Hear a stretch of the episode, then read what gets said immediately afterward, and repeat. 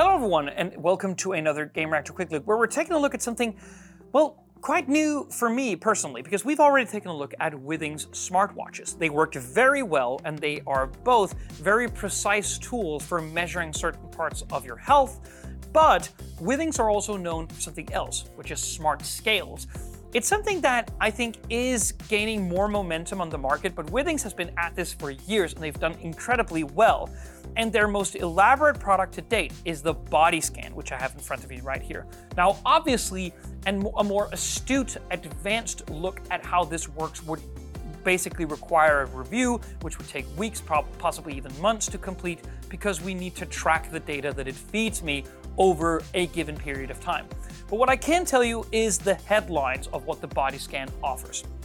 Now, let's perhaps go through what the experience is. So you wake up every day, and instead of just weighing you on a dumb scale, well, you weigh yourself on the body scan and you're getting fed a bunch of more information about how your health changes over the course of a long period of time.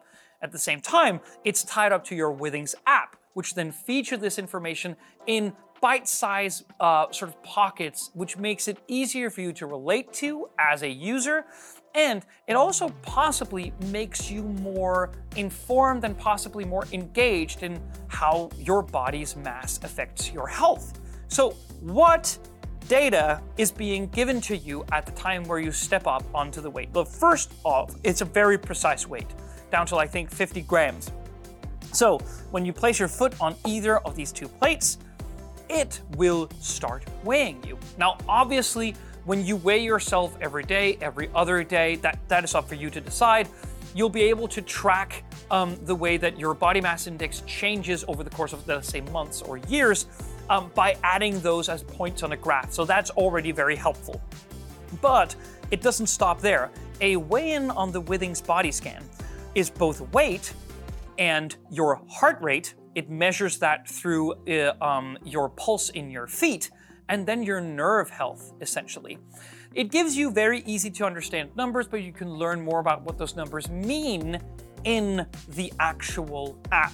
Now, that is just a part weigh in. You can have several users on one scale. So, for instance, if I weigh in and it says 87 kilograms, it'll probably, it knows that it's me and it says on the display that it adds these data under Magnus. Whereas my girlfriend weighs herself and she weighs, let's say, 69 kilograms, then it will add those under her profile.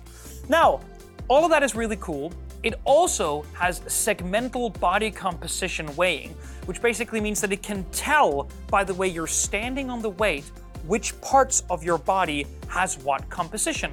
Where does your body fat sit? Where are all the muscles uh, allocated? How does this mass affect your health? And how can you work out in order to improve? It's a very, very in depth analysis which tells you how to get better essentially. Now, you also have this.